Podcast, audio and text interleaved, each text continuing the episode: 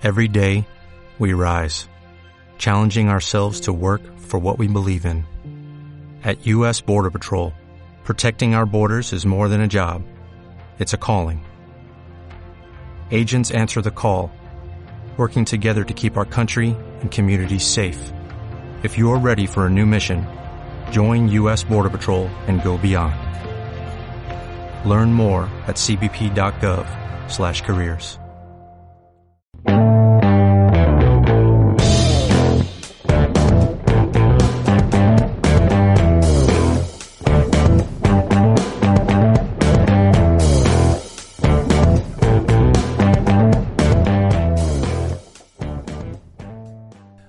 noches, soy Miguel Iríbar. Eh, bienvenidos a Cambiando de Tercio, el programa que va de abrir una cerveza y ponerse a hablar, aunque, bueno, no siempre se abre una cerveza, a veces se abren otras cosas.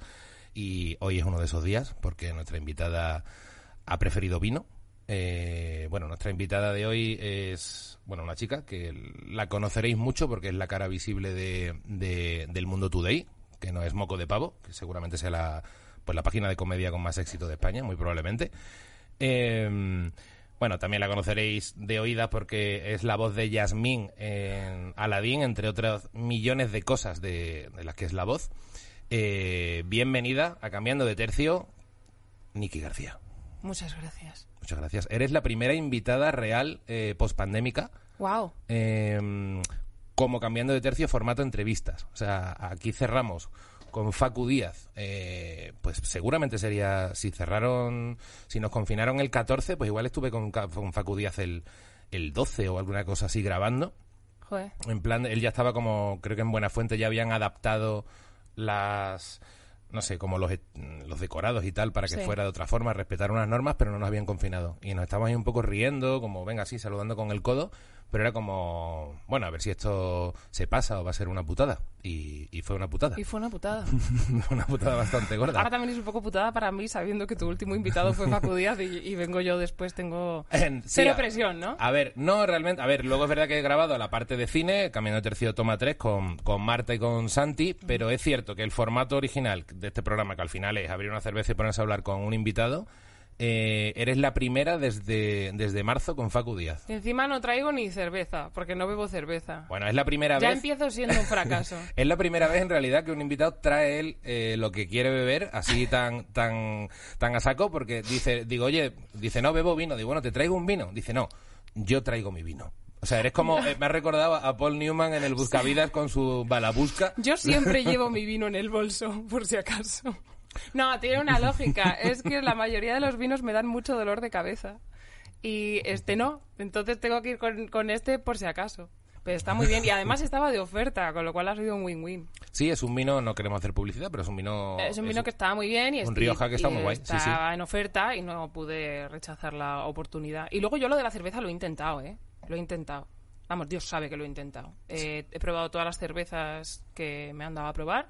No me ha gustado ninguna porque me saben todas a, a comida de, de pony y de caballo. Joder, pobre la cerveza. cual conozco bastante bien porque de hecho la he probado. ¿Ah, sí? Y no se me... Sí. ¿Has tenido Sí, ponis o has tenido ponis? Sí, trabajo mucho... O sea, trabajo. Bueno, a ver. eh, sí, mi padre adoptó unos ponis Buah. hace Bueno, muchos bueno. años y entonces la mitad de mi vida es estar en el campo cuidando de ellos entonces es un mundo que con el que estoy muy relacionada Mm. por eso sí. pones la parte de granjera en tu descripción en Twitter bueno eh, sí de hecho he tenido hasta cabras he tenido ocas crecí cuando crecí teníamos un gallinero y teníamos gallinas y comíamos los huevos mi padre bueno, es mi, es mi héroe, porque yo no he pasado por la etapa esta de matar al padre. Yo sigo pensando que, que quiero ser absolutamente como él y adoptar todo lo que me encuentre que necesita hogar. Pero, mm, de hecho, voy, voy siguiendo sus pasos. Tengo dos gatos, una perra. qué maravilla Pero yo recuerdo, por ejemplo, de pequeña, que, me- que, que había de todo en casa. Pues camaleones, eh, un murciélago colgado de las cortinas que tenía una la rota. pero no a, sé a qué qué se dedicaba tu padre Mi padre no trabajaba en una oficina, pero ¿En es serio? que sí, sí. pues tenías una casita era, No, ¿Era un piso? ¿Esto era aquí en España o fue en tu etapa? sí, sí, aquí, aquí, aquí. Mm, sí, no, no sé, que le gustan mucho un piso los no, en un piso no hay ponis. No, en un piso no hay pony, no, no, están en el campo, pero, pero sí, yo qué sé, pues es, eh, es increíble que lo primero que te haya contado de mí es esto. O Bueno, sea, es que me parece de hecho la polla. o sea, es muy raro, repente- sí, es muy raro. de Es repente- muy raro. Hubo un momento en el que teníamos tres ponis, porque, porque bueno, porque mi padre se enamoró de ellos, necesitaban casa, mi padre tenía un, un terrenín y dijo, bueno, pues, pues venga, pues aquí. Y entonces eh, los adoptó. Y, y yo no se lo conté a nadie porque me daba mucha vergüenza. Y claro, ¿cómo te explicas tú? No, vivo en Madrid, tengo ponis. Entonces un día... Además, es la de- fantasía de cualquier niño o niña y es encima- tener ponis. encima- no, no, es que encima trabajo para Disney cantando y tengo Claro. ponis. O sea, soy una Barbie. Yo soy consciente de esto. Entonces yo no lo decía porque me daba vergüenza. Y recuerdo que después de un concierto en un grupo de gospel en el que estaba yo hace muchos años, de repente veo a mi hermana hablar con otra compañera del grupo, con la que yo tenía semi confianza, no tanta. Entonces se acerca mi amiga muy seria con la copa en la mano después del bolo y me dice, me ha dicho tu hermana y yo el qué, que tenéis ponis. Que tenéis ponis. Aclárame esto. Y yo, claro, me empecé a poner muy nerviosa porque ¿cómo coño explicas esto? En plan, no, no, fue mi padre. ¿Puedo explicarlo? Sí, claro. Y entonces, Fue- y entonces me dice, Fue no, mi padre que es el mago Merlín. Pero dice, no, es que además me ha dicho que sois tres hermanas. Y yo, sí. ¿Y tenéis tres ponis? Y digo, sí. Y me dice, me mira a los ojos y me dice muy seria, sabes que sois muy mayores para tener ponis. No me jodas. yo- No, nunca sé Y muy yo, mayor. ya, ya, tía, Qué, ya. qué mala envidiosa. Total, que, es que yo soy igual. Me gustan mucho los bichos. Tengo muchos amigos que se dedican a, a estar en el campo a cuidar de sus bichos. Gente que enseña a montar o que, o que tiene sus granjitas. Y fue muy divertida la parte de tener cabras también. Eh, son muy Las cabras están como, como su nombre indica. Sí, sobre todo los Sí, ¿no? cabrones. Los cabrones Los son cabrones son, cabrones. los seres más... ¿Puedo, ¿Puedo hablar alto y No, claro? no, por favor, o sea, creo que... Los sí, sí, cabrones o sea, son los seres más hijos de puta que yo he conocido nunca. Como o sea, dicen yo tenía una pareja, yo tenía a mi padre, De parla. eh, una pareja de cabras y recuerdo que el macho no dejaba comer ni a su mujer ni a sus crías y aunque yo le ponía más pienso, más grano que al resto, daba igual, el caso era que nadie más comiera, entonces les corneaba, corneaba a sus bebés que eran de este tamaño, entonces yo les tenía que dar un biberón. Bueno, en fin, una cosa así como muy tremenda. Solo tenía dos cabras. Pero tenía dos cabras que, que parieron otras dos. A lo mejor su religión le, le daba derecho a eso. que- No lo sé. Nunca le pregunté porque no se dejaba preguntar, corneaba directamente. Pero además huelen muy fuerte. Huelen muy fuerte y tienen una Tiene mala pinta. leche. Pero son muy divertidos. Bueno, se lo comen todo, todo, todo, todo. Se comen la corteza de los árboles, el árbol que quieres, el que no quieres, la hierba que querrías conservar, la que no querrías conservar, el papel, eh, tus cordones de los zapatos. Se lo comen todo. Son tremendas.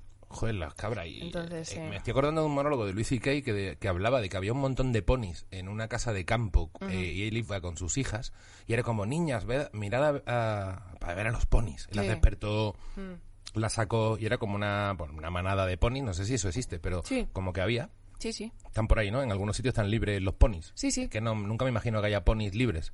Pues sí, los hay, Siempre- los hay. Igual que en los Claro. caballos salvajes hay, hay, hay ponis libres en manadas. Pues había ponis y no me acuerdo bien cómo era el, el chiste o el bloque, pero la movida es que al final fue una experiencia traumática para las niñas, porque los ponis no sé si la liaron parda Sí. o eran agresivos Sí, o, o sí, algo. sí. Los ponis a nivel de carácter. No por ser ¿A que nunca chiquitito- esperabas que la conversación No, fuera sobre no, esto? no, pero esto son las cosas que me animan. Abrir un vino y hablar de pony me parece el principio de... De carácter, los maravilla. ponis se parecen muchísimos más a los burros que a los caballos. Son bastante tercos, son muy brutos. Eh, y luego todo lo investigan mordiendo. Entonces, aunque no lo hacen aposta para hacerte daño, pues igual te descuidas. Y yo siempre, si te fijas, no sé, siempre voy, bueno, voy, voy con muchas heridas de zarzas. Eh, pero luego siempre tengo algún mordisco en algún lado. Bueno, tengo aquí una raspada contra un árbol del que me hice el otro día. Joder. Que madre mía. Pero sí, sí, pero a mí me gusta. Yo soy. me- me- es lo que más me gusta el campo. Yo creo que si no me hubiera funcionado lo de cantar, el doblaje y toda esta historia, me hubiera montado un santuario de animales. Y ya está. Probablemente. A vender leche fresca de cabra, a hacer tus quesos. Sí, sí, viviría. Sí, sí, sí. Totalmente. Joder, mira que tienes como tienes pinta bastante urbana, eh, así a priori. Es que soy las dos cosas. Mm. De hecho, de muchas cosas soy las dos cosas. Mm. Y ya, es curioso, por eso puse lo de granjera en Twitter, porque luego, claro, yo de repente subo una foto saliéndome la, el heno del oído y Sí. todo tiene todo tiene un sentido. De hecho, ahora estoy mirando coches porque, De porque caballo, mi coche ¿no? está muriendo. mi coche va como slowly dying y estoy ahí mirando como coches que me aguanten toda la tralla que, que les doy en el campo y Pero claro, yo no tengo... O sea, soy granjera, pero a media. Soy granjera de palo. Entonces, ¿qué pasa? Que yo voy a comprar la comida de los ponis o de los caballos, que a veces, eh, pues, yo qué sé, pues, mm, cuido o lo que sea, caballos ajenos. O los tengo ahí en mi sitio. Y entonces voy a, a comprar el heno y la paja y tal. Y claro, el chico que está que trabaja en el sitio me dice, ¿dónde está tu camión? Digo, ¿qué camión? ¿Tú ves el Skoda Fabia de ahí? Pues en el asiento de atrás. Y los dos ahí a empujones metiendo balas de heno enormes. Claro, Qué imagínate maravilla. cómo llevo el coche. Y... Bueno, ahora ya no tengo el Fabia, que me encantaba el Fabia, maravilla. Pero bueno, ya, ya me mudé de, de coche y ahora estoy buscando ahí una cosa. Yo, mi padre me ha sugerido, después de que el otro día metiera la rueda en una zanja con los neumáticos recién cambiados, eh, metí la rueda en una zanja de la que era imposible salir. Tuvieron que ayudarme cuatro personas a sacar el coche de ahí. Mi padre me ha sugerido un tractor directamente. De ahí tu pensamiento de comprarte como mínimo un, un- un tractor, claro. Sí, Claro. estoy pensando. Sí, sí. Yo voy al campo prácticamente todos los días. Joder, Casi qué guay. todos. ¿Por qué zona? ¿Eh, ¿Zona Madrid? ¿Zona...? Sí, es Sierra de Madrid, la Sierra de Madrid. De ahí que tuviera un grupo que se llama la, De la Sierra. Ah, Porque de hecho el disco se hizo en la Sierra y tal. Ah, sí, amigo. sí, la mitad de mi vida es allí. Y la otra mitad pues aquí. Así que tengo esa Bueno, dualidad. Me ha gustado, es que es verdad que me, me daba curiosidad el tema de lo de granjera. No sabía muy bien por qué era, porque en tu perfil de Twitter pone la gente como cualquier cosa muchas veces, como Mm. Sí. que a lo mejor tiene algo que ver, pero no, pero, pero bueno. no, no, pero si limpio cacas, ponis, limpio eh, cacas, doy medicinas, pongo inyecciones. Eh, Le miras ahí la encía, le miro cómo las va, encías, la, la- le la- miro, la le pezuña, las le pegas ahí martillazos en la pezuña, todo, todo, todo, todo, ya me he aprendido crin. a hacerlo.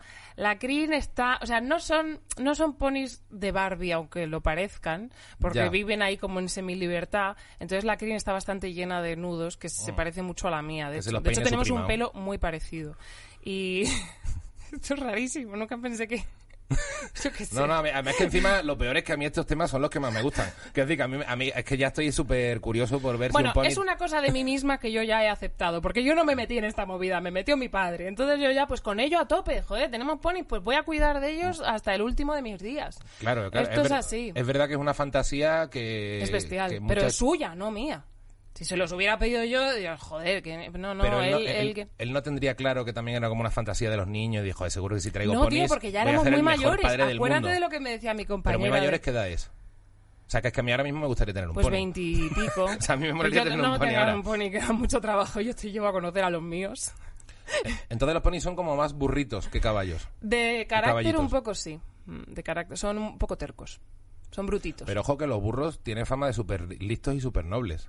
No sé si el pony ha heredado los, la parte no, más los tonta. ponis también. Los pon- no, no, no. Listos son todos. Los burros tienen fama de ser incluso más listos, que los caballos. ¿eh? listos son todos. Y tienen muy buena memoria y las cosas se las Ah. aprenden. y se lo saben todo, se lo saben todo. Cuando te ven aparecer, a mí cuando me ven aparecer con el termómetro, salen disparados. Porque claro, el termómetro hay que meterlo por el culo y, y yo ya tengo he desarrollado una técnica que, Y han salido he desarrollado una técnica que es mejor tener cuidado conmigo, porque además llevo el termómetro siempre en el coche. Por si acaso. Pero sí, yo qué sé, pues es una parte de mi vida de la que no hablaba mucho en el pasado, pero ya me da igual porque, bueno, porque le doy mucha importancia. Además, yo no tengo hobbies caros, yo no esquío, yo no me yo no me hago unos viajes de vueltas al mundo como hace mucha gente, yo solo curro todo el día y cuando tengo unas horas me voy a campo y doy medicinas o, o tal y cuando no puedo hacerlo yo, mi, mi vecina de allí, Eva, que es una santa, me ayuda y, y además incluso pues algún día puedo montar a caballo con ella, que ella se dedica a dar clases y bueno, y eso es estupendo. Y es una parte de mi vida que de la que ahora me enorgullezco. Joder, qué guay. No, no te lo había escuchado. De hecho, Ya. eh, te he escuchado alguna entrevista a ti y no había visto justo eso. Es que nunca había salido. Joder, pues me Siempre parece tengo un porque ya, pero es una cosa muy rara de contar. Porque parece que tuviera un cortijo gigante y no, no, es que no es el caso, es que es, bueno, es un terrenín No, no, pero bueno, parece- comen muy poco los ponis. ¿Sí? No son, sí, sí, comen. De hecho, el problema es que tienen que. Mm. comer muy poco y se ponen gordos enseguida. Entonces, hay Claro. como no, no necesitas un espacio muy grande y, y tampoco necesitas darles mucha comida, porque si no se ponen malos por exceso. Claro, los ponis de feria estarán como fibrados porque están todo el día dando vueltas en Sí, una eso es claro, pero si no son ponis de trabajo, Llevan peor vida. sí, Pero un pony, un pony con una vida de lujo.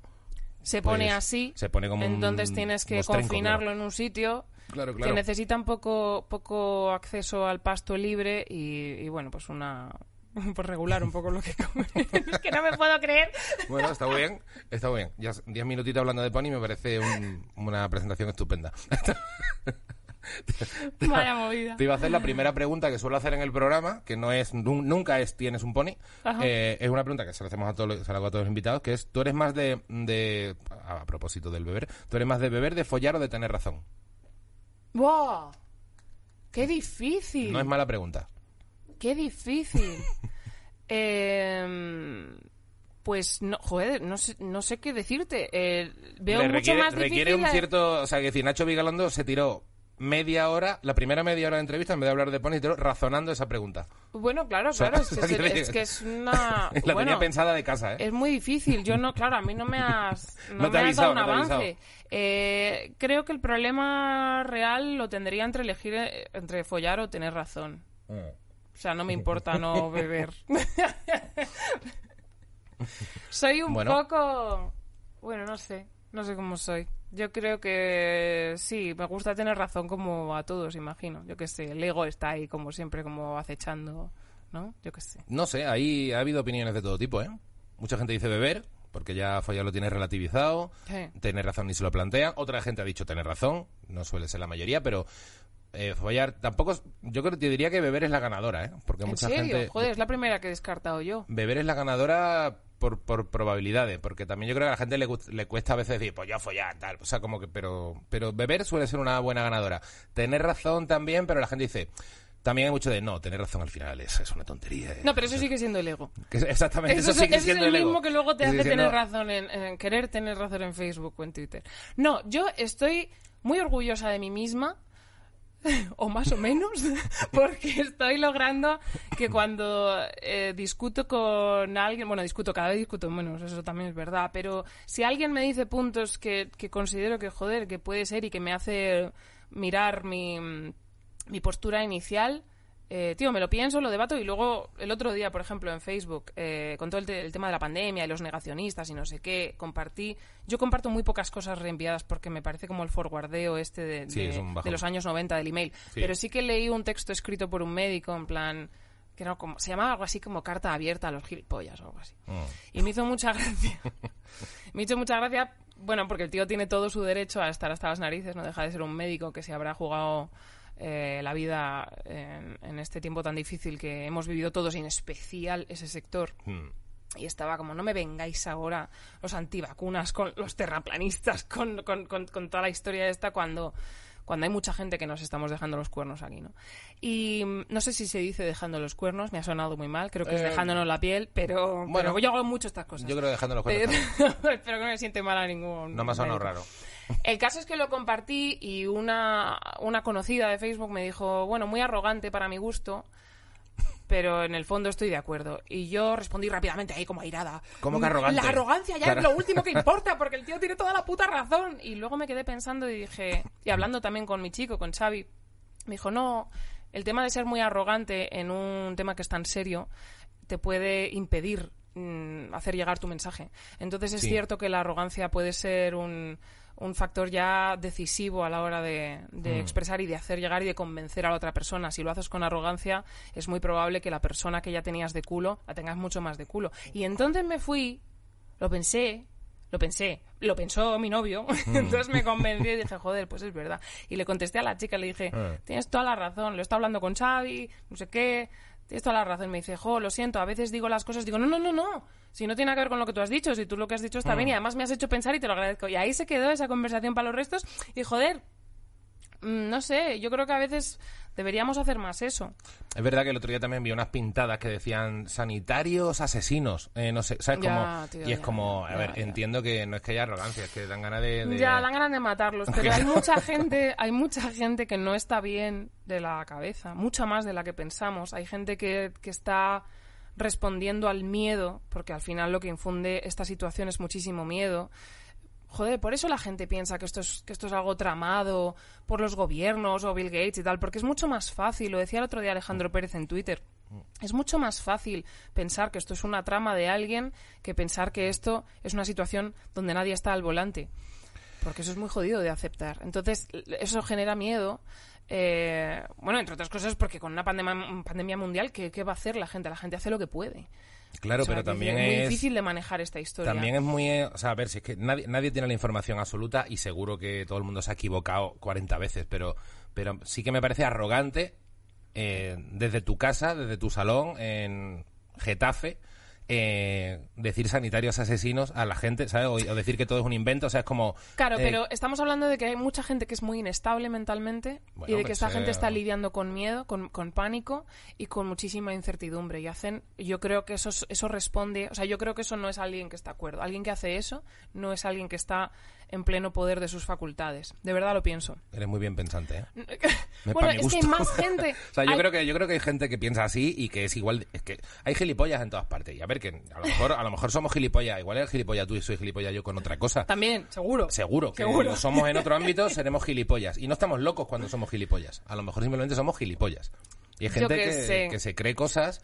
Y Ya, yo creo, yo creo sí, que. puede ser, no o, sé. O sea, creo que es muy fácil decir es que esa gente no está bien porque son demasiados. O sea, es muy fácil decir. ¿Tú crees es- que es tanta gente? es Para como la gente cuando, que somos. Cuando alguien roba, cuando alguien mata, cuando alguien hace locura, eh, la gente, es que no está bien de la cabeza. Bueno, cuidado, a lo mejor está bien de la cabeza, pero es que le ha salido eso. Que la gente. Ya, sí, no sé, no Mm, sé.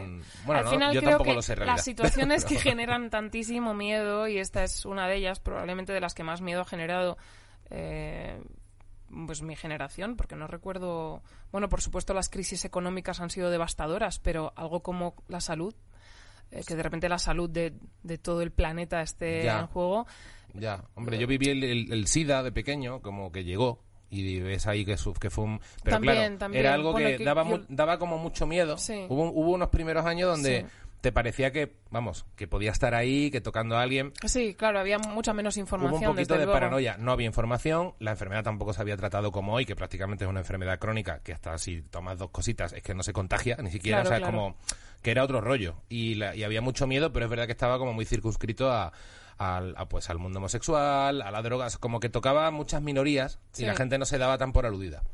Pero fue un marrón, o sea, yo No, lo no, recuerdo claro, como un claro, buen marrón. claro. Magic Johnson diciendo que tenía eh, el virus, o sea, fue como, como un marronazo. yo era más pequeña entonces, entonces no, no tengo un recuerdo tan vívido de eso. Yo creo que he sido más consciente siendo más mayor y cuando había más información y ya no, Mm. no lo tenía como una cosa tan, tan descontrolada o tan desconocida. a los gays se le decía sidosos, o sea, había una movida muy fea en los 80, Ya. 90. O sea, era, era una época... Ya, ya. Entonces, ya. es verdad que esta ha sido como... Esta, esta ha sido muy rara. Ha sido muy rara. O sea, de pronto te confinan, que es como... Claro, por nada... La movida es que por nada te habían confinado. Ya, ya, ya. Y que no era Chernóbil, sino que... O sea, no era decir... O sea, ha sido una cosa muy rara. Por la que... No sé, sí, pero bueno. Qué buen muchos rollo, ¿eh? He venido a traerte. Sí. ¿Quieres que volvamos a hablar de ponis? Lo de los ponis Te cuento más guay. cosas de la... No te he contado nada de las ocas. Y las, las ocas tienen fama de mala hostia también. Las ocas son, son muy territoriales, sí. Claro. Defienden mucho su territorio y van todas ahí en tropel. Y... Conmigo no, conmigo han sido muy majas, pero... Podemos hacer un pelo... pa- ¿Cómo era? Paco, pelo pico No, pata. ma- ¿cómo era? algo así, algo así. Ya lo O- has dicho todo con o P. o un menos, menos lo que queda, lo has Sí, dicho pode- todo de po- palo, pelo, pico, pata. ¿Qué ibas a decir de las ocas? Que no- Es que más encima, lo peor es que soy un curioso. Tiene que traer el documental No, no, da de Netflix igual, de un tío viviendo que se fue a, que, que estuvo como conviviendo con un pulpo durante año y medio. Hostia. Y me quedé súper pillado. Me tragué dos horas de Netflix a las dos de la mañana viéndome al tío con el pulpo, que a mí me da mucha curiosidad. A mí ya me dices, Sí, sí. "Y no sabes cómo son las ocas. Ya quiero saber cómo son Bueno, las ocas. ¿sabes lo que me salvó a mí de la pandemia un poco, de la locura? Que me daba mucha ansiedad, tenía mucha ansiedad. Entonces veía muchi- había una cámara, una webcam eh, puesta en un, no recuerdo dónde era, era un sitio en Estados Unidos, pero no recuerdo ni en qué estado. Eh, sería el noreste probablemente. Había una, una cámara puesta en el nido de una búa, una búa, no sé si ni Ah. se dice búa. Fíjate lo que Bueno, animales. No sé si se dice búa o hembra Si o no se dice, se va a empezar a decir pronto. Yo lo voy a decir ya. Era- el nido de una búa que, que había tenido pues dos buitos. Y Claro. estuve viéndolo todos los días, lo veía mogollón de horas porque estaba en live streaming todo el rato. claro. Y, y claro, ya Xavi me miraba como, Dios mío, lo estamos perdiendo. Pero yo me quedaba horas ahí mirando a los búhos, estirar las Psicológicamente alas, está saliendo muy grave chica, claro. Traía la búa, le traía serpientes, le traía ratones. Y yo lo veía todo, estaba fascinada con ese tema Hombre, eso mola. era muy bonito. Pero claro, también soy yo. Yo reconozco que, joder, que no todo el mundo está tan de la olla. ¿no? Pero yo lo compartía siempre en Twitter. Decía, a mí, el nido de esta búa me está dando la vida esta, esta Claro. cuarentena. Entonces estaba ahí todo el día. Hasta que conocí a mi vecina, que yo estaba recién mudada y no había coincidido con mi vecina. Porque ella trabaja en la sierra, fíjate, pero en otro lado. Y yo me iba a la sierra todos los días, pero al otro lado que nunca habíamos coincidido, las dos vivimos en Madrid y somos vecinas. Y entonces en la pandemia, en la, sigo diciendo pandemia, en la cuarentena, eh, nos conocimos porque ya a fuerza de, de- de vernos un poco al salir a comprar y tal, eh, me dijo, ¿necesitas algo? Y le dije, papel higiénico. Porque no tenía, Claro, llevaba como tres semanas sin Claro, conseguir y papel levadura, higiénico. y levadura para papel higiénico, por favor, te lo pido. Pero no por acaparar, es que no tenía ni un puto rollo. Sí, sí, el los periódicos ya del Y 87. entonces ya- la, la tía me, me consiguió papel higiénico del caro. Mm. Bueno, no sé qué a precio estaría, imagino que todo estaba caro, pero del bueno, quiero decir. Mm. En plan, yo siempre compro del Mercadona y me, y me ahí como una cosa de escotes que yo no había comprado nunca. En plan, ¡oh! Joder con la vecina, tal. Y no me lo dejó pagárselo. Además, como era como No, quien claro. te lleva un Te buen invito, vino, ¿no? te invito a que te laves el este culo. papel higiénico doble acolchado. Claro, claro. Mm, Que no te me, man. no te invitaba aquí a una No, oreja no. de cerdo. Y entonces Plancha. ya, pues me enamoré un poco de ella y luego me terminé de enamorar cuando averigué que es veterinaria. Claro, qué bonito. Claro, me conquistó. Y encima Claro, es veterinaria de caballos. Claro. Y ya fue como, vale, Que estamos hechas. ponis, que supongo, por incluye ponis, claro. estamos hechas la una para la otra y desde entonces somos inseparables. Eso es maravilloso. Sí. Y luego además mm, descubrí que le encanta el vino y su madre le empezó, cuando ya las cosas se empezaron a abrir un poco, le empezó a mandar como cajas de vino y tal, hija, pienso en ti y tal, y la tía compartía el vino conmigo y ya pues la amo para siempre. Así que mira, si algo bueno me ha dado esta cuarentena ha sido conocer a mi vecina. Y a, a mis vecinos en general, los de los de la puerta de enfrente son adorables también y les amo. Qué bien. Os Estoy- cantabais estoy el resistiré fascinada. durante y todo el No rollo. cantamos ni un Bueno, solo día cantando Resistiré y el creo que por eso somos amigos. No, no, yo no he cantado ni un día desde el No, balcón. ostras. Solo un día. Acabo de caer en que, en que tenerte de vecina, como te ambientes, y de repente... No, no, no, eh, no, no, no, no. Yo, o sea, yo canto en casa porque ensayo en casa y porque estudio en casa y tal, pero no, no en plan voy a deleitar a nadie, porque además cuando yo ensayo soy digo muchísimos tacos, me equivoco mil veces, ¡joder! O sea, mis ensayos no son precisamente para tener público, pero es cierto que acababa de empezar a instaurarse el tema de aplaudir a las 8, Claro. era el primer día, y yo justo ese día, o el, o el segundo, había cogido la guitarra, que yo no toco, toco fatal la guitarra, pero a veces la cojo para ver qué, me- qué recuerdo y tal. Y me puse a tocar y estuve ahí como con la ventana un poco abierta y tal, tocando, y cuando terminó como el tercer tema, la gente se pone a aplaudir. Y yo, con mucha vergüenza, dije como por la ventana, gracias, Muchas gracias. Bajito. te lo juro. Qué vergüenza, muchísimas De gracias. sí. verdad, Luego me di cuenta, claro, dijo Xavi, ¿qué haces? Que son las 8, está la gente aplaudiendo a los médicos. Y yo, ¡Ah, joder! Y entonces ya me morí de vergüenza, que es una cosa que me pasa con mucha frecuencia, es un sentimiento con el que estoy muy familiarizada ya. Me morí de vergüenza y no volví a coger la guitarra en toda la cuarentena. Joder. Yo, curioso, estaba pensando, eh, o cuando preparaba la entrevista contigo y tal, que... Que claro, yo, yo sí me acuerdo cuando te conocí por primera vez, que era, eh, yo no sé si tú te acuerdas, pero yo sí me acuerdo. En el Beer Station, ¿puede ser? Mm, casi. Casi. Estamos ahí cerca. En el. Creo, vamos, creo yo, ¿eh? Yo creo que fue cuando tú ibas a ver a Rachel Ariev. Ah, a- anticaraoke. a la- Al anticaraoke, no, pero luego, como Rachel Ariev tuvo una época que hacía eh, pruebas en Comedy Central, que estaba yo currando, Ay. en el Templo del Gato, que es donde nos tomamos las copas después de Yo y Eslava, Sí. yo creo que ahí es donde nos conocimos, porque ahí ya nos juntábamos como todos. Sí, a Rachel, joder, a Rachel Mm. la quiero mucho, le tengo muchísimo cariño. Es que es que era muy fan del anticaraoke que hacía en Madrid, fui al de Mm. Barcelona también un par de veces y joder, Rachel mola un montón. Qué guay. Pues entonces Sí. hace muchísimos años de eso. Eso es lo que te iba a decir, es que hace bastantes años de eso. Tiene que ser igual 2008, años? 2010. 10 años tranquilamente, Oh, mínimo. Mm. Incluso 12. Joder, mm, qué fuerte. No lo sabía. No me acordaba yo de eso. Es que de hecho no te he visto, es que no recuerdo haberte visto muchísimo más tampoco. Otra gente aquí los he visto, pues he salido con ellos, Sí. los conozco de colegas o de trabajo. Y, y creo que a ti te he visto en unas cuantas veces, pero sí me acuerdo que, que te conocí el día ese, que no sé si. Sí, o sea, estabas como amiga de Rachel y tal, y como que nos conocíamos unos cuantos. Mm. Y yo creo que fue ahí. Pues puede ser, sí, sí, sí. Joder, hecho de menos el anticaraoke, era un sitio súper molón para desinhibirte y... Mm. Molaba mucho. Y, Sí, y sí. creo recordar que tú ya ahí estabas trabajando en temas de, por lo menos, de publi o de jingles o de algo. Sí, sí. Yo tardé mucho en entrar en doblaje, pero, Mm. pero grabo jingles y cosas de... O sea, el, el el mundo del estudio lo piso desde que tengo 17 años o 18. Buah, claro. Sí, entonces es verdad que, que hasta hasta que llegué a entrar en doblaje no sabía muy bien cómo, tardé mucho más, pero, pero estudios había pisado un montón, he grabado muchas demos de, de canciones para que luego las oigan las las talents eh, de verdad y las puedan grabar bien y sacar los discos y hacerse muy famosas. Pero entre bastidores estaba en el estudio muchos años, sí. Bueno, y, y covers para anuncios y todo, Sí, hecho mucha- millones. Disfruta la fruta. Buah, claro, es que- Increíble, que, son ¿eh? un montón. o sea, de sí, verdad, hay o sea, mucha me- historia ahí. Mm. me- No el original, ojo, que mucha gente me pregunta, es como, hostia, el disfruta la fruta de Hoover es tuyo. Es como, a ver, no el de los 90, que yo era una niña. Claro, claro, claro, claro. No, no, sí, es como el soy Yasmín, pero no. Yasmín la del 92, soy Yasmín la de ahora. Pero joder, hay gente que es como, ¿eres Yasmín la, la Sí, de dibujos? Y yo, joder, no, tenía tres años o A ver, dos, no sé.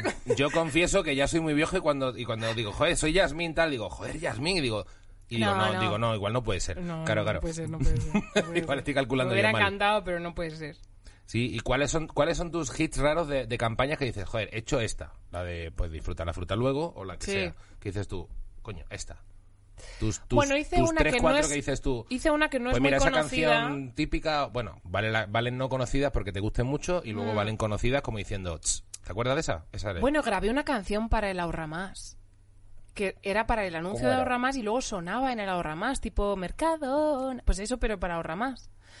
Eh, yo no sabía que sonaba en el supermercado y me, me- me llamó muy cuñado, en plan, el haciendo la compra y te oigo. O sea, cosas así he hecho un montón. Eh, era mucho más guay que la de Mercadona, tengo que decir. No sé si no se pueden decir marcas, pero ya las Se hemos pueden dicho decir todas todas. las marcas que quieras. O sea, Vale. quiero decir, bajo, salvo las que tú no puedas decir porque lo que fuera, eh, tú puedes decir las marcas que te dé la gana. Muy bien traído eso. No hay ningún problema. Muy bien traído eso. Em, no, hubo una cosa que hice que me hizo especial ilusión. En el 125 aniversario de Coca-Cola, Coca-Cola hizo un anuncio, un spot de 125 segundos. Iba a decir minutos, imagínate el spot. segundos. Eh, y entonces hicieron un remix súper bonito de todas las canciones clásicas de los anuncios de Coca-Cola, que siempre han sido muy guays. Mm. Y entonces me llamaron para grabarlas todas, para, para grabarlas porque eran en inglés y así servir como demo a los demás cantantes, porque ahí participamos un grupo muy grande de cantantes y coristas. Y luego me dejaron quedarme con una. Entonces me quedé con la de, con la de los años 50. Y a mis padres les hizo mucha ilusión porque justo era la que sonaba en la versión corta del spot en tele. En cine lo ponían entero, pero en tele sonaba la mía, que era la de mm, I'd like to teach the world to think to sing. Joder, vaya Sí, sí, gamba. sí. I'd like to teach the world to sing in perfect harmony. I'd like to buy the world a Coke and keep it company. Era de los años 50. Me o sea, no- es esa imposible canción. que te Me encanta esa acuerdes. canción, no, pero es Yo que ¿sabes tampoco me acordaba, ¿Sabes? pero me acordaba de verlo como en pelis y tal. ¿Sabes por qué me acuerdo de esa canción? Porque creo que es el final de Mad Men. Claro, claro. Y de, es hecho, la época. y de hecho es te, iba, te iba a preguntar Sí, por sí, esa sí. canción. Es la eh, época. Porque, o sea, me apetecía que la, que la cantaras para que sonara final de Mad Men. eh, porque, porque, de hecho, el final de Mad Men, bueno, no voy a hacer spoiler, pero está de puta madre traído eh, como la fusión. ¿Te has visto Mad Men? No. Ah, vale, pues entonces no te lo voy a decir. Pero el final de Mad Men acaba con, con ese anuncio. Claro, era, era, es que fue un anuncio muy icónico, el tema fue muy icónico, mis padres lo recuerdan perfectamente, entonces claro, cuando encendían la tele y yo estaba empezando a trabar. Buah, deberías ver Cuando Mad Men, ¿eh? O sea, encendían te la va, te va a tele- flipar y el final te va a flipar. Ya, sí, es que debería haber un montón de cosas, pero soy muy rara para el audiovisual. Hmm. Eh, estudié audiovisuales, entre otras cosas, y se reían mucho de mí porque mi película favorita era La Fuente. Entonces, claro, era como La Fuente de Aronofsky. Ah, The ostras. Fountain. Joder, sí, y, sí, y sí, yo no recordaba, no recuerdo una película que me haya impactado más. También imagino que fue un poco la situación en la que la vi. Me la. Uf, pues un chico que conocí, yo creo que por Mythic, me dijo: Joder, te pega un montón que te guste esta peli. Flipo con que un tío que ha hablado dos minutos conmigo por Mythic de repente diga: Debería gustarte esta peli. Y tenía toda la puta razón. Es como, hostia, eres rapel. Pero me la, me la dejó, me la dejó grabada o algo así, y yo me, me la puse y me quedé completamente dormida, que es una cosa que me pasa mucho, porque soy como un oso. Necesito hibernar, y yo, si no duermo 16 horas al día, no soy. Esto por- el, el koala de, de- de- de- del Absolutamente. Sí, Y sí. entonces me quedé sopa y me quedé dormida con la peli de fondo y tuve unos sueños rarísimos porque la banda sonora, que es de Clint Mansell, Aronofsky no sabe hacer es nada normal. increíble. Pero es que la banda, sí, la propia banda sonora es increíble y me quedé muy dormida. Y luego cuando me desperté, que debían ser como las 2 de la mañana, en ese estado de no sé si voy o vengo, no sé dónde estoy, no sé ni quién soy, me puse a ver la película y me impactó tanto. Luego la vi muchas más veces, pero me parece la película de amor eh, que, bueno, más interesante de la historia. O sea, eh, ah, entonces, claro, yo dije esto en audiovisuales y ya directamente pues me tiraron piedras y nunca nadie se tomó mi criterio en serio, probablemente con toda su razón. Entonces soy un poco rara para el audiovisual. Hay cosas muy interesantes que me aburren un montón. Hay cosas que para alguna gente son muy aburridas y a mí me gustan muchísimo y no sé de qué depende. Creo que estoy mal hecha. Bueno, pero, pero has llegado a empezar Mad Men y no te ha gustado, te llegó a quemar. ¿o qué? Eh, Un no, poco. Es que yo creo no, que te pega, yo creo que te pega Mad Men. Creo que vi un episodio, me parece. Yo creo que, te- que es una ¿Sí? serie que te pega, sí. O Ah, pues a lo mejor No sé, a ver, verlo, igual no sí. tengo el criterio de un tío que te conoce de Mythic Por hace mí- dos horas. o sea, igual nunca he hablado dos horas contigo. Pero, pero, pero sinceramente creo que si te vieras Mad Men, Fíjate lo eh, vieja te que podría soy. gustar. Claro, a mí, a mí Tinder ya me pilló en una relación Claro. seria y estable. Claro, claro. Y entonces nunca pude utilizar Tinder, que es una espinita que tengo clavada porque no sé ni cómo funciona. Entonces cuando alguna amiga tiene Tinder es como, déjame ver, déjame que haga lo de...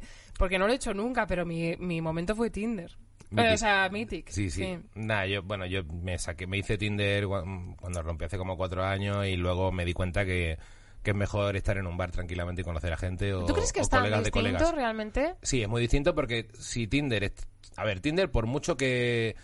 Mola mucho más, para mi gusto, ¿eh? Eh, Tú estás en un bar, conoces a alguien o tienes amigos de amigos o tal, tú conoces a alguien y tú estás hablando y tú tienes un rollo de, bueno, estoy hablando guay.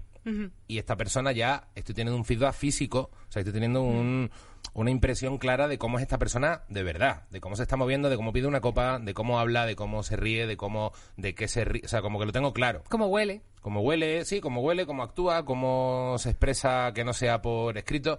Y, y eso, en Tinder, por muy guay que sea y por mucho que veas una foto, tú cuando quedas, parece una entrevista de trabajo para follar. Tú ahí estás como Ya, evaluando no- todo lo anterior. Ya, ya, me ya. parece una lo mierda. entiendo, lo entiendo. Lo entiendo. Lo que pasa es que a mí me ha gustado mucho conocer a la gente por escrito. Porque me gusta mucho... O sea, soy una persona como obsesionada con, con el habla y con... y, bueno, en general con la palabra escrita o hablada. Y, y entonces me dice mucho... Igual esto es, una, es un esnovismo de cojones, no lo sé. Pero me dice mucho cómo escribe alguien. Y, mm, no, no quiero decir que escribe perfecto, como si fuera de la Real Academia. No, no, cómo se expresa. Entonces me da como mucha información. Pero bueno, yo qué sé, también puede suceder con el Que habla. estoy muy de acuerdo en, en- eh, totalmente de acuerdo además en la criba tanto de ortografía como de forma de expresión. Es porque soy igual de psicópata. Pero, dicho esto, luego hay otra serie de Sí, variables que sí, son súper sí, importantes. No, y está bien, está bien estar en persona y ver cómo se mueve la persona. sobre- y luego si hay. Sobre todo si es la mierda de, que, coño. de que si te haces una imagen idealizada, porque esa persona de pronto escribe de puta madre, se expresa súper guay, y luego te encuentras a un puto friki, Ya, pues es, es doble la decepción. Ya, ya. O sea, es como el bajón. sí, sí, es el como de bajón. repente me acabo de encontrar una persona que ha leído mucho, que tiene una psique muy interesante, pero resulta que me estoy dando cuenta solamente de ver su careto y cómo se mueve que no tengo ninguna química con esta persona. Sí, sí, Entonces no, ya está- la has está liado, claro, está claro. la has hecho llegar la- ahí, la has hecho ir a un bar, eh, eh, hacer tal... Te has hecho a ti mismo ir a un bar para de Mira, pronto... si haces a alguien ir a un bar, te tienes que acostar con la persona como A ver, mínimo. porque eh, las cosas hay que pagar. No, pero es ese... Yo no he dicho esto. No, es ese mal trago, es ese mal trago, ya, eh, o sea, lo digo desde alguien que ni siquiera ha quedado nunca con nadie de Tinder, porque me lo borré enseguida, me pareció un bajón, pero, Sí, ¿eh? pero entiendo perfectamente el punto de de, de, de repente mm, quedar con alguien que tampoco conoces mucho y de pronto ese, ese punto en el que no es que porque tengas que tal, ojalá fuera ya que he quedado sino al revés, es como, ostras, lo tenía todo a favor, y esto se va bajando, se va bajando, se va bajando y ya a lo mejor a los 10 minutos me he dado cuenta que no quería nada, pero me he tenido que tomar cuatro vinos y charlar para Ya. luego llegar al fatídico momento en que no te apetece. Ya, ya. Que puede ser, es malo Sí, tanto si lo no sé. tanto si es por tu culpa como si es por la del otro, pero es un Ya. me parece un, o sea, me parece un bajón. Sí, es un poco bajón. Igual he estado mal igual es que estoy mal acostumbrado a, a- a que mi vida normal es es mejor que un Tinder en el sentido de que ya conoces gente. Yo Sí. creo que, Tinder está guay si no conoces a mucha gente. Si tiene un trabajo que te permite conocer para gente. hacer amigos, ¿no? Es que, es que, bueno, está muy de moda decir, vengo aquí a conocer gente. Bueno, un cojón, tú vienes aquí porque, porque, porque estás faltito. Pero bueno, está como muy de moda. Vengo aquí a conocer gente. Si tenéis planes en Granada, no, tú quieres follar en Granada. No, o sea, no, no me hagas, no me hagas con mierdas tampoco. O sea, una cosa es una Lo cosa de y otra es turismo otra. sexual en Granada no me lo había planteado nunca y a lo mejor ahí hay un filón. Claro, vivo cerca de la Alhambra. Bien, punto más. O sea, Joder, no he estado en Granada nunca pues muy bonita. y uno de mis mejores amigos es de Granada y no me lo perdono, tío. Tengo que ir. Granada es muy bonita. O sea, Andalucía Ya. en general, vamos, yo he salido rebotado de Andalucía por muchas razones, pero Andalucía es preciosa. O sea, me Sí, criado en tiene Sevilla, muchas joyas, ¿no? Que Sevilla Mm. me la pela un montón de cosas de Pues Sevilla. a mí Sevilla me encantó, pero es el único que sitio Sevilla en es el preciosa. que... Sí. Yo recomiendo... te- Es preciosa. Es preciosa. Es preciosa. Y tiene cosas muy guays. pero que es- tiene otras cosas que a lo mejor Bueno, pues, a ver, tú eres de allí, yo voy menos. allí como es turista que no se entera de nada y pienso, joder, qué bonita es esta ciudad, claro. Preciosa. Pero no es lo mismo estar en un sitio, tener unas experiencias ah, buenas, Claro. malas, yo qué sé. Hombre, a mí eh, Madrid me parece menos. cojonuda. Hay gente que me dice, pues yo llevo en Aluche viviendo toda la vida, tardaba dos horas en ir a la universidad, Claro, que es ir que- al es centro que no tenía las- un puto duro para claro, hacer nada sí. y Madrid es una mierda. Te digo, Sí. bueno, pues no es la Madrid que yo conozco.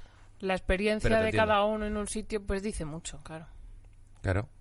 Cada uno, cada uno cuenta la feria según le va, se dice en Sevilla. Qué bonito, cada uno cuenta la feria según le va. Efectivamente. Qué bonito eso. Para cada uno me la lo feria voy a, según le va. Me lo voy a quedar, el dicho, Y- ¿me lo prestas? Y, vale para todo, te lo regalo. Ay, qué bonito. Y, eh, pero es verdad, al final hay un punto de, oye, esto está guay, esto no, esto Claro, es que yo creo. Pero Mira, eso tío, pasa con... Es que eso pasa con todo. Pasa con todo. como todo. Me encanta decir El doblaje, comunes pues igual, a mí el doblaje me parece cojonudo y hay gente comiendo mierda en doblaje a, a punta pala. Pues esto pasa. Pues como todas las profesiones, es una profesión en la que si no lo, si no lo puedes hacer muy bien ni en muy poco tiempo, pues, pues igual te come los mocos y pues como en todas partes. ¿Tú te, te ves las cosas en versión original? Sí. Sí.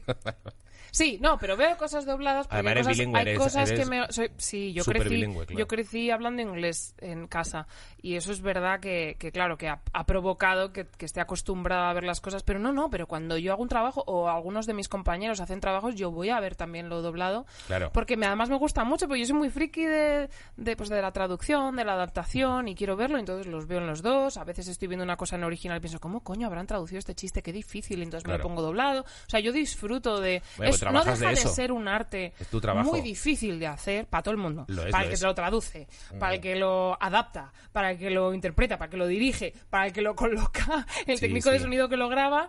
Es difícil para todos y, y que encaje y que salga bien, pues no es ninguna tontería y entonces admiro mucho ese trabajo. Lo admiro mucho. Que una vez más ahí tienes las dos vertientes. Como has dicho antes que tenías tus dos vertientes en todo, pues ahí tienes la vertiente de tía bilingüe que se ha criado con su mitad vital en inglés y lingüística. Sí, sí. Que seguramente serías el tipo de persona que si alguien te dice, yo paso de ver una peli em, original porque con, o sea, perdón, eh, con sí, con subtítulos, Sí. porque paso de leer, porque yo no voy al cine a leer. O sea, serías la típica persona que podría decir, tío, ¿por qué coño Ya, bueno, no. A ver, Depende- o sea, también depende no de la velocidad inglés- de lectura que tengas. O sea, Bueno, hay, gente que, que se puede eso. permitir, hay gente que se puede permitir leer todos los subtítulos y aún así prestar atención al plano, a las expresiones y a todo y no se Claro, pierde claro. información porque Mm. está más acostumbrada y hay gente que no tiene esa agilidad. Claro. Yo qué sé, es que si las opciones pueden convivir, que convivan las opciones. El doblaje, lo he dicho siempre, sirve a muchísima gente y lo elige muchísima gente. Y es que, insisto, es un arte tan difícil de hacer. O sea, esto es muy vapuleado, pero, coño, cuando tú vas a ver una obra de Shakespeare, cuando tú vas a ver Hamlet en la Gran Vía, si es que alguna vez ha, ha estado Hamlet en la Gran Vía, que no lo sé. Tú no vas a ver las palabras de Shakespeare, porque eso va a estar interpretado en castellano. Tú estás oyendo la interpretación eh, dirigida por un director, además escrita en un idioma que, que- que está traducido por una persona que no es Shakespeare, evidentemente. Entonces, ahí no... hay- o sea, todo el mundo... Sí, que nadie protesta, ¿no? cine, ahí nadie protesta. Y Yo creo que como, habría bueno, que protestar. Vale. O sea, que nadie protesta, ¿Quieres pero da- gente pasando con unos subtítulos por debajo del, del teatro o del musical? Eh, bueno, es que de, de- bueno, de hecho en las óperas es muy típico que tú ves Sí, Rigoletto es verdad, y no te la ponen en italiano. O sea, pero no te la ponen en español. Te pones tus putos subtítulos porque si la escuchas en, ori- en, en español, pues no es igual. O sea, que decir, te- Pero tú fíjate en una cosa, la traducción, la tra- no hablo del doblaje, hablo en general de la traducción Hmm. claro, de es que textos. además son temas distintos. La traducción de textos Hmm. y con- como consecuencia de eso la interpretación de teatro en otros idiomas y la interpretación del audiovisual en otros idiomas eh, ha conseguido, ha logrado llevar eh, piezas de arte a todo el planeta Por supuesto. que de otro modo Sí, no sí, se podrían eso- consumir Eso es innegable. si tú tienes los conocimientos o la habilidad de leer subtítulos muy rápido y tal, y puedes hacerlo, enhorabuena, pa'lante. Pero porque tú tengas esa habilidad, no significa que, que- que tengas el derecho a criticar castrar. No, no, a querer. No. ca- No. es que hay mucha gente. Doblaje debería desaparecer. Coño, pues hagamos No, desaparecer no. toda la traducción, incluida la de libros. O sea. Claro, claro. No, si tú tienes la habilidad de leer las obras en versión original, fenomenal. Yo, joder, ojalá hubiera podido leer a, a- a Kundera en checo Sí, o en francés, que sí, sí, acabo claro. mm, escribiendo en francés. Pero no tengo esa habilidad, por lo tanto estoy muy agradecida a los traductores que lo han traducido. Sí, sí, la Y en traducción doblaje está pasa un poco eso también. Joder, hay gente que no es que que, que no ve las películas, hay gente que las escucha, hay gente que no, que tiene visión limitada o directamente que no puede ver y escucha las películas y tiene acceso a un, de verdad, hay gente que, en cuyo caso es este y están muy agradecidos a que exista una herramienta 100%, como el doblaje. 100%. Entonces, querer castrar una opción porque tú no la utilizas, no me refiero a ti, sino en general Sí, a sí. estas personas de, No, no, yo de uso el doblaje también, o de que escriben artículos.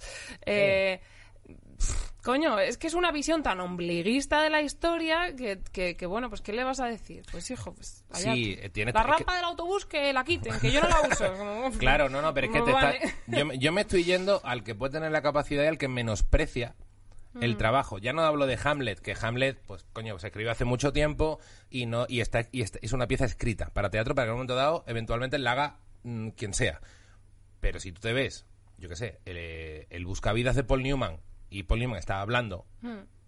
simplemente me, me quejo de la gente que desprecia eh, escuchar al, al hombre que ha hablado con esa voz que dice, a lo mejor te cuesta un poco leer. Que- o sea, simplemente me, me- me quejo de la gente que lo desprecia. Evidentemente, todo el argumento que has dado de la gente que no tiene acceso, que le cuesta, que tal, eh, chapó.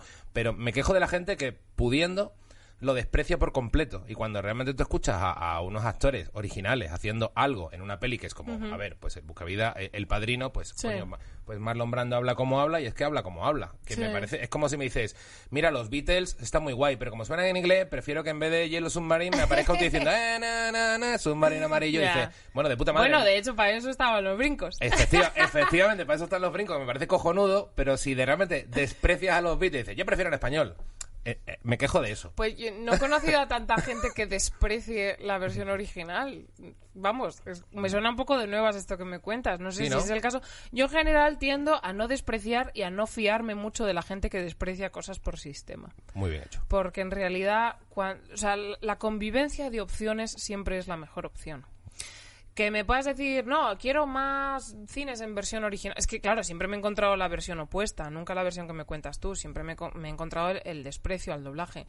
Eh, entonces, lo que me cuentas tú, pues no sé, la verdad es que no, no sabría ni cómo responder. Como, pues allá tú. Nada, O sea, nada. Si no quieres oír la voz original, pues tú- eso que te pierdes tú. Pero también si no quieres oír a un buen actor de doblaje, por ejemplo, recitando un poema o tal, eso que te pierdes tú también. Porque los actores de doblaje de antaño, a los que yo he crecido escuchando Hmm. por puro placer, eh, tienen muchísimo que admirar.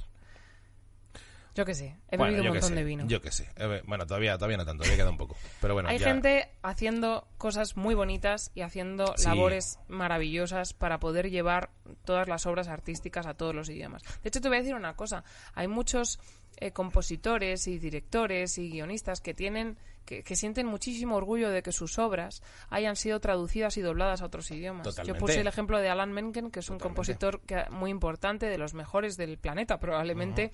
De música audiovisual que ha trabajado para Disney muchos años y Alan Menken tiene su casa llena de pósters de La Sirenita en francés Es que y La mucho. Sirenita en italiano Eso pero mucho. porque el tío está orgulloso de que su Sí, obra claro. haya sido traducida y adaptada por Obvio. cierto tengo que decir siempre que una obra se traduce y se adapta especialmente este tipo de obras así de animación para Disney y tal todo está pasado por el filtro de Estados Unidos las voces se acaban eligiendo allí y se aprueban allí Claro, o claro. sea forma parte del proceso de ellos Es que de hecho en no el, es, en el no es como, ah, la peli llega a España y en España hacen lo que les da la gana. No, no, no, no, no. Claro, Está todo pasado por el filtro original, amigo.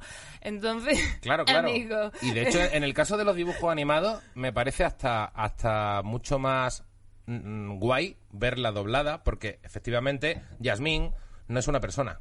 Que Yasmín la hiciera quien sea en Estados Unidos, guay, la han elegido allí. Sí. Si tú lo estás doblando y lo estás haciendo aquí, no es el mismo caso de Paul Newman hablando. Pero ojo, ojo que Disney es tan pro que los labios se mueven en función del idioma que está hablando, ¿eh? Tú ves a Pocahontas eh, diciendo forever. Ah, y le tiene- cambian el ritmito. No, no, los labios están perfectamente adaptados a los fonemas que están saliendo por su boca. Es inc- lo- de- hablo de los dibujos animados. En diferentes idiomas. No, hombre, no. Ah, dice no, en inglés. en inglés. Ah, claro, claro que están, hombre, por Sí, supuesto. sí, no, están, no, si se ocurren hablando, una o sea, que barbaridad. no es una boca que hace así, es A una ver, boca con el que currazo, está si, se curran que en la peli Monster, Monstruos, eh, eh, los, cada pelito vaya a su ritmo. Ya, o sea, es increíble. Por, su- por supuesto que es la que voz es va. increíble, son los mejores. Es que esta gente son buenísimas, claro, es claro. increíble. Y Buah, es que, a ver, es que. Pero doblar. Mira, a- mientras se pueda disfrutar. ¿Tú por qué te crees que tiene tanto éxito el vídeo de Frozen en todos los idiomas a los que fue traducido? Pero porque porque es que es increíble Es que en el caso de los dibujos. traducir. En el caso de los dibujos es donde más guay es. Aunque no le cuadren Sí. los labios. Que, que no es un tema de cuadrar labios. Es un tema de que, de que ahí. También, ¿eh? En España es un tema muy de cuadrar labios. Créeme. Sí, sí, O sea, no, no. hasta ahí llega la especialización de, de la técnica. Me, claro, y me imagino que supongo que hasta la forma de traducir a veces dirá, oye, que hay tantas palabras, pues recórtala todo lo que puedas. Eso es la o sea, adaptación. claro. El, tra- el traductor recibe el guion. Tienes tantos traduce caracteres, y tantas traduce, palabras, claro. traduce a, a- con las órdenes que, que reciba. Pues más literal, menos literal. Pero en general, los directores que yo conozco prefieren una traducción más literal porque los dichos y las cosas ya las adaptarán ellos. Hmm. Eh, y- pero luego eso lo recibe el director y el director tiene que adaptar. Y lo tiene que adaptar a la boca que ve. Y Claro. ese, ese trabajo es muy mágico. Sí, es un Por- currazo. sobre todo en canciones. No, y me parece un currazo, Porque tienes ¿eh? que adaptar a la métrica, a la boca, Mm. flipas. Eh, no sé, es que me parece un arte tan elaborado y tan difícil de hacer. Y luego yo soy, joder, yo antes de estudiar audiovisuales, estudiaba filología con la idea de licenciarme en lingüística, con la idea de doctorarme, fíjate tú, ¿dónde habrá quedado esa idea? En, Vives mejor que un doctor, en psicolingüística. realidad, seguramente. No te. Bueno, trabajo todo el día. Y tienes es- tiempo, en realidad. Pero qué tiempo si he llegado aquí tardísimo. Digo que eres joven, me refiero a que eres joven, que tienes Ah, tiempo para ser doctora joven. de lo que te dé la gana Sí, dentro de un tiempo. No, no, pero tenía la idea como, bueno, me doctoro en, si es que lo iba a hacer, en, psicolo- en psicolingüística. Mm. Especialmente en cerebros que son bilingües como de, Bueno, de nacimiento es un error, porque es de crecimiento, digamos, en, en, eh, a muy temprana edad. Mm. Eh, pero esos cerebros, me, como he crecido muy rodeada por, por ellos, pues me fascinan mucho, ¿no? La gente que ha crecido hablando dos idiomas, especialmente dos idiomas cuyo origen es muy distinto. O sea, no dos lenguas romances, sino Mm. pues una anglosajona y una romance y tal. Eh, soy muy fan de este tema y es un tema que me ha atraído mucho siempre. Entonces tengo especial debilidad por el tema de la traducción, la interpretación, la adaptación. eh, Es que es precioso, me parece un tema precioso. es ¿eh? un tema bestial. Entonces, sí. pudiendo disfrutar de las dos cosas, Mm. incluso si eres no, quiero ver las cosas en inglés porque soy estudiante de inglés, fenomenal, pues vete míratelas en inglés, además mira cómo lo han subtitulado, el subtítulo tiene su propio límite, no cabe todo lo No que querrías todo, poner, claro, claro. también hay que adaptarlo al formato. Eh, luego míralo en doblaje, o sea, quiero decir, es un mundo tan rico. Tan rico. Es que es precioso que trabajar querer en eso, eliminar sí. Las, las, las diferentes opciones, a mí me parece castrador. Sí, Pero bueno, esa soy yo. ¿Qué sé yo? No tengo no, ni no, idea pero de que nada, con, eso estoy Yo que yo con eso estoy de acuerdo. Pero bueno, otra, otra pregunta que suelo hacer muchas, me, queda, me estamos terminando porque dentro de 15 minutos tenemos que dejar que graban porque se me está se ha pasado esto muy rápido. Pero se me están pasando dos Tenías preguntas. un montón de cosas Tengo un aquí, montón no de te he dejado hablar de nada. Lo siento. De hecho, me he dejado Soy el guion pesada. en mi casa, me he comprado otra libreta en un chino y he vuelto a escribir todo el guion, que creo que me he acordado de todo lo que quería preguntarte realmente. Pero bueno, al final hemos empezado hablando de ponis 15 minutos. Pero bueno, esto, esto es lo que viene siendo el programa. Pero bueno, te tenía, en realidad, los temas están todos medio tratados. Hay, un hay una pregunta que suelo hacer siempre, hay dos preguntas que suelo hacer siempre, que me, que me, pero que son totalmente generales y personales.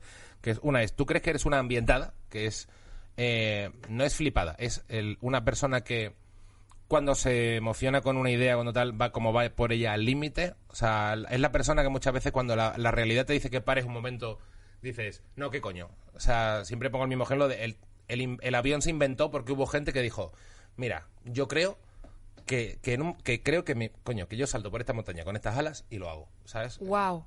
No, no soy en absoluto así. Claro. Soy profundamente insegura. Me lo pienso todo mil veces. Soy un poco derrotista a veces cuando las cosas no me salen bien. Y además soy tengo poca capacidad de concentración durante mucho tiempo. Sí, esto pasa. No sé dónde está la cámara, pero quería hacer un...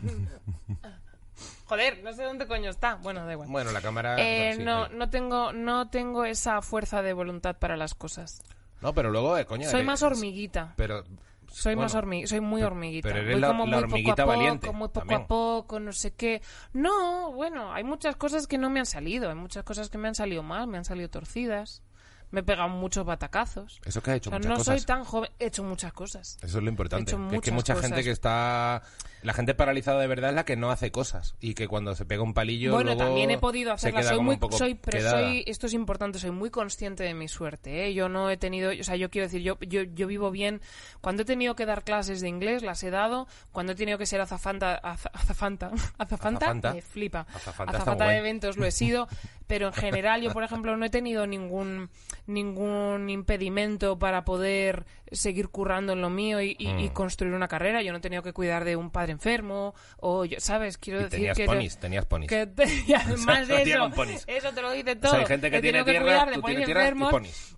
Pero no, no, quiero decir que yo soy muy consciente de, sin nacer millonaria, he podido eh, estudiar y no he tenido que, que, que- que sacar adelante nada que me impidiera trabajar en mi propia carrera. Yo cuando he, bueno, cuando algo me ha salido mal, he podido volver a casa de mis padres, eh, un poco con el rabo entre las piernas, y volver a coger otro trabajo y poco a poco pues ir cambiando de trabajo hasta que más o menos me estabilizara. He tenido esa gran suerte. Yo entiendo que no todo el mundo tiene esa suerte. La suerte es una parte muy importante de- del resultado exitoso de la carrera de alguien y yo soy muy consciente de eso y siempre lo voy a agradecer. Yo no he tenido que cuidar de nadie enfermo ni, ni Sí, he tenido impedimentos muy grandes. Nos puede ir tocando, ¿sabes? pero bueno. Eh, eh, ¿Has Y notado, joder, el, el Mundo Today, de- del cual eres la cara visible, eres como Mm. la presentadora de entrada en, en los vídeos, más el podcast, más tal, pero bueno, en la parte de...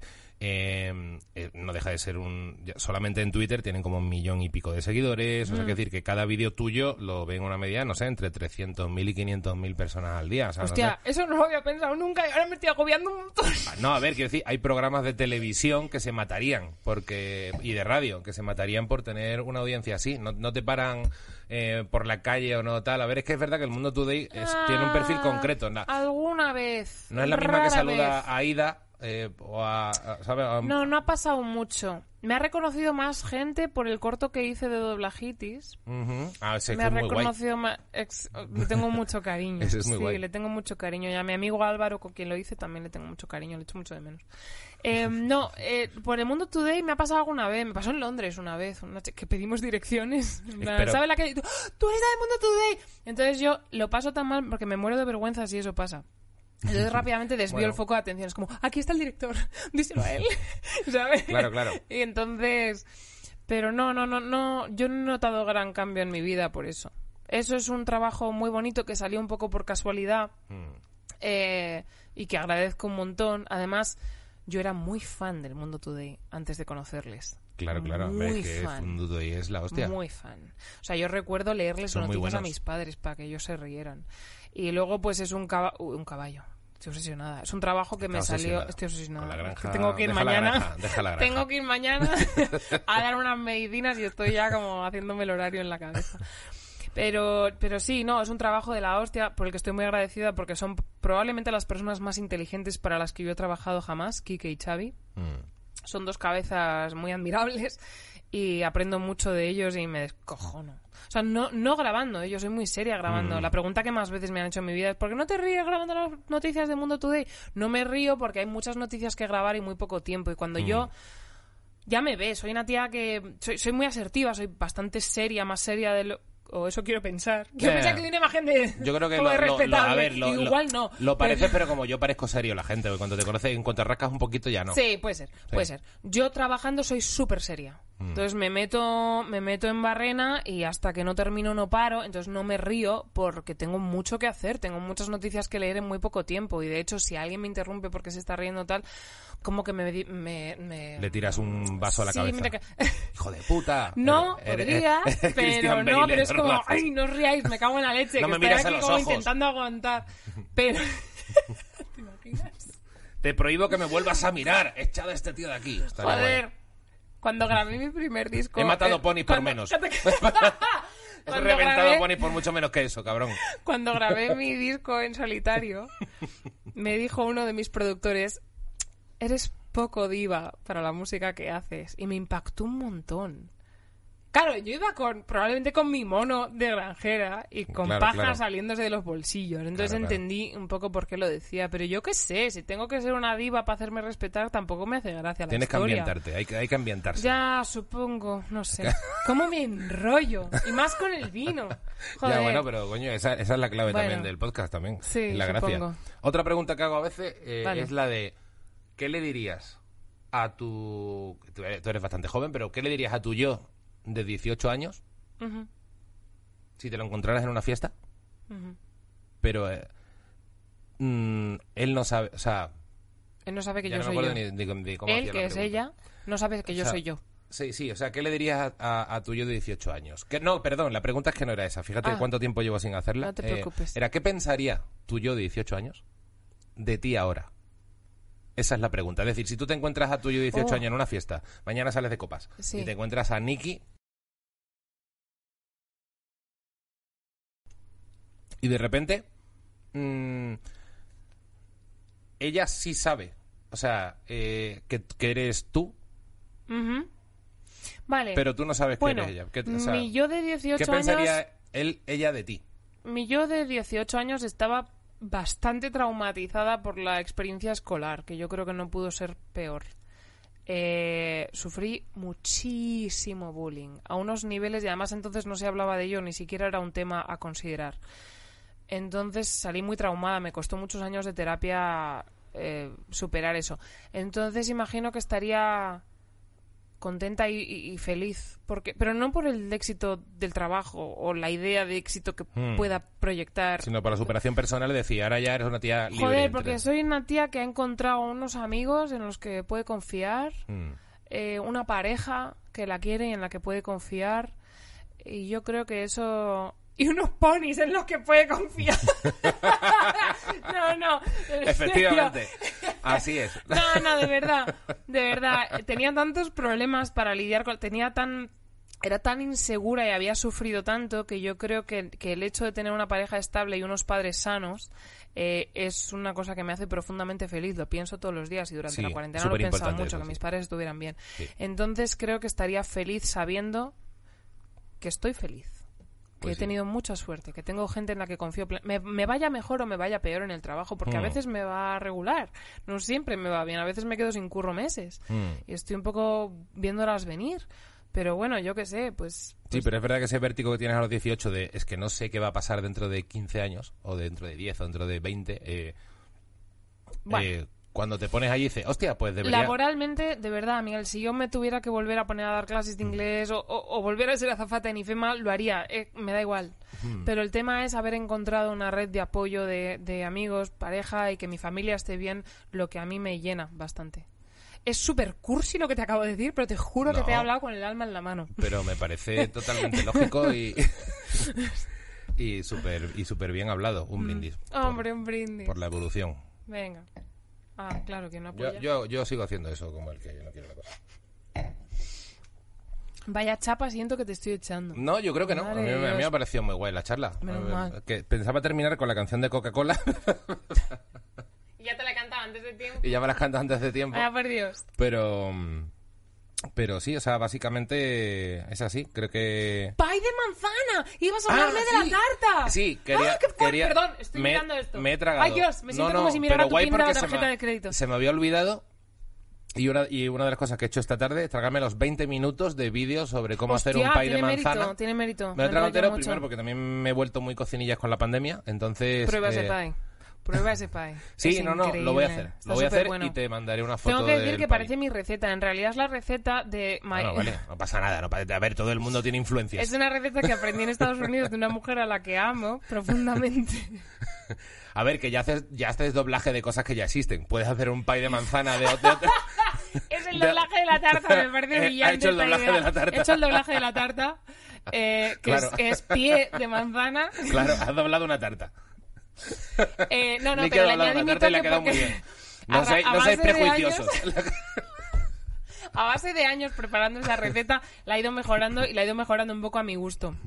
Eh, me encanta esa tarta. De hecho, yo tengo que decir que no soy muy bizcochera. Las tartas con bizcocho no me gustan mucho. Entonces, eso que es prácticamente fruta y hojaldre, me encanta. Y la hago, la hago en cuanto puedo. La hago. Cuando alguien cumpleaños, la hago. Estoy deseando tener una excusa para hacer esa tarta.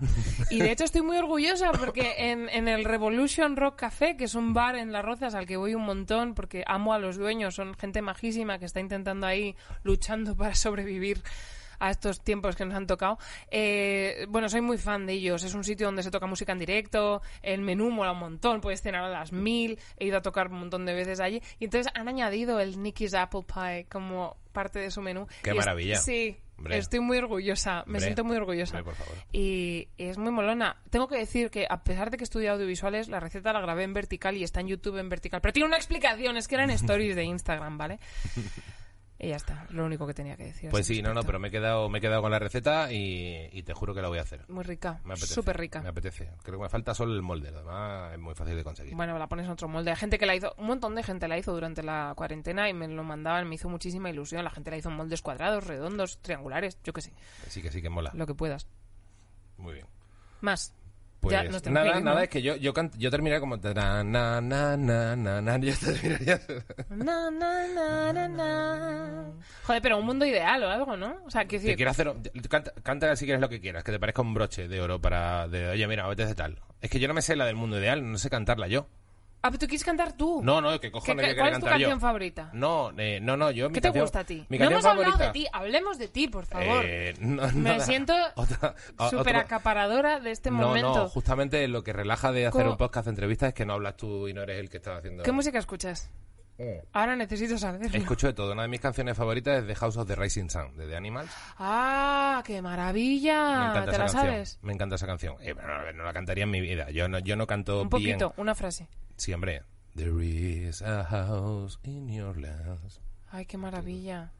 ¿No quieres seguir? No, no, pero que yo no sé cantar. O sea, quiero decir que... Que no- que no es saber que cantar, es cantar y voy a- punto. No, no, no, no, no. No, no, Em, no. Pero es- me gusta eso, pero igual me gusta eso, que me gusta Chemical Brothers, que me gusta Jimi Hendrix, que me gusta... Mi disco. Que me gusta tu disco, efectivamente. Me gusta cómo cantas. No, la canción de Coca-Cola la tenía como tal porque me parece muy optimista y me parece suficientemente optimista y cínica relacionada con el final de Mamán que me molaba. Pero realmente, es que ya si te apetece, cantado. si te apetece, hombre, si quieres, si No, quieres- ¿sabes qué? a mí como, como Mira, tú hoy- dices un mundo hoy- ideal, que sepa que No. cualquiera que diga yo creo que canto bien y creo que canto bien un mundo ideal, aquí esta chiquilla la revienta porque canta mucho mejor un mundo ideal y No, por eso es la que dobla escucha. Es que, es que justo hoy he puesto en Twitter, yo funciono por obsesiones. Cuando descubro un disco que me gusta, lo escucho muchísimo. No escucho otra cosa, a veces durante meses. Y hay una parte que me pasa, que es que, o sea, una cosa que me pasa, que es que no me concentro en las palabras que voy a decir porque tengo la canción de fondo. El disco de fondo, en la cabeza me refiero. Entonces hay una canción que, que vengo taladrándola ahí como meses y, y tiene un, un puente, o sea, una parte C que va como del estribillo a la siguiente estrofa que me tiene obsesionada. Y que ahora como he bebido un montón de vino no sé si voy a ser Pues capaz dale, de recordar. pues dale lo que quieras. Es una tía que está muy enfadada porque creo que se ha debido enterar de que ¿Pero cuál es? el exnovio no es conocida. El exnovio la ha debido de engañar o algo así. Eh, pero ya es ex hace mucho. Pero le acaba, yo creo que le acaba de llegar la información.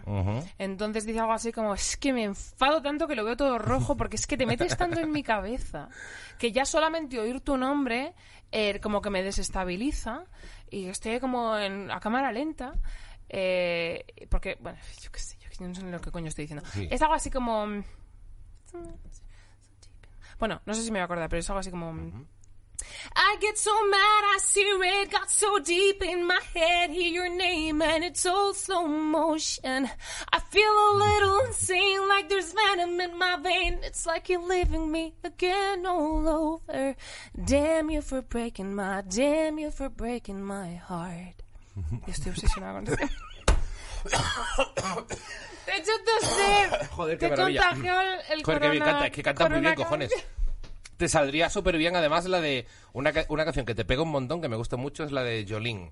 De Ah, Dolly la canté, Parton. la canté Buah, hace unos meses en el, en el Rebo, Te en el bar de las rozas este que te digo. te Bueno, pega me salió un gallo que yo no sabía cómo, cómo continuar Buah, a partir de ahora. Jolene Está como, te- Jolene, ¿cómo era? Jolene, Jolene, Jolene, Jolene. Pues ahí fue como, Buah. Jolene. Y ya, y fue como, ¿quién ha hecho eso? Por Te pega un montón esa canción. Sí, además, es que he cantado eso muchos y además la versión de Miley Cyrus, un poco granjera, que tiene como en una Es que yo, versión. yo soy muy eso. es, eres súper eso. Yo Sí, soy sí, muy eso, pero- Mm. por eso, por eso de la sierra. Yo soy muy eso. Luego no, tiene, no viene a cuento que yo de repente me hiciera un EP de música electrónica, pero es que eso también me gusta mucho. Pero otra vez, y cerramos el círculo, yo soy mucho de dos cosas o de todas, creo. Pero yo qué sé, no me voy a pelear más con, No todas las vertientes. Yo creo que lo voy a asumir todo. Que me apetece hacer electrónica, aunque sea mal, pues electrónica mal. Que me apetece hacer country, aunque sea mal, pues country mal. Hay que ambientarse. Niki, hay que ambientarse. Hay que ambientarse. Un tío. brindis por el ambiente de Venga, el un brindis por haber venido. Muchísimas gracias. A ti. Un placer. Me lo he pasado súper bien. Yo también. Estoy un poco perjudicada, pero, es- pero me lo he pasado súper bien. Nos vemos, nos vemos la semana que viene, chicos. Y, y nada, muchísimas gracias, Niki sin García. saber. Una tía estupenda. No sé qué es lo sé que no dónde sabes. mirar para decir adiós. No sé, eh, la verdad es que yo tampoco. A ver, aquí te pincha Joder, el... tú sabrás. Ah, no, es, es ahí. Es que es ahí donde mira. Es que estamos ahora con otro monitor encendido. ¡la encontré! Es esa cámara. Es adiós. esa cámara. Un placer. Hasta luego, chicos. Un placer.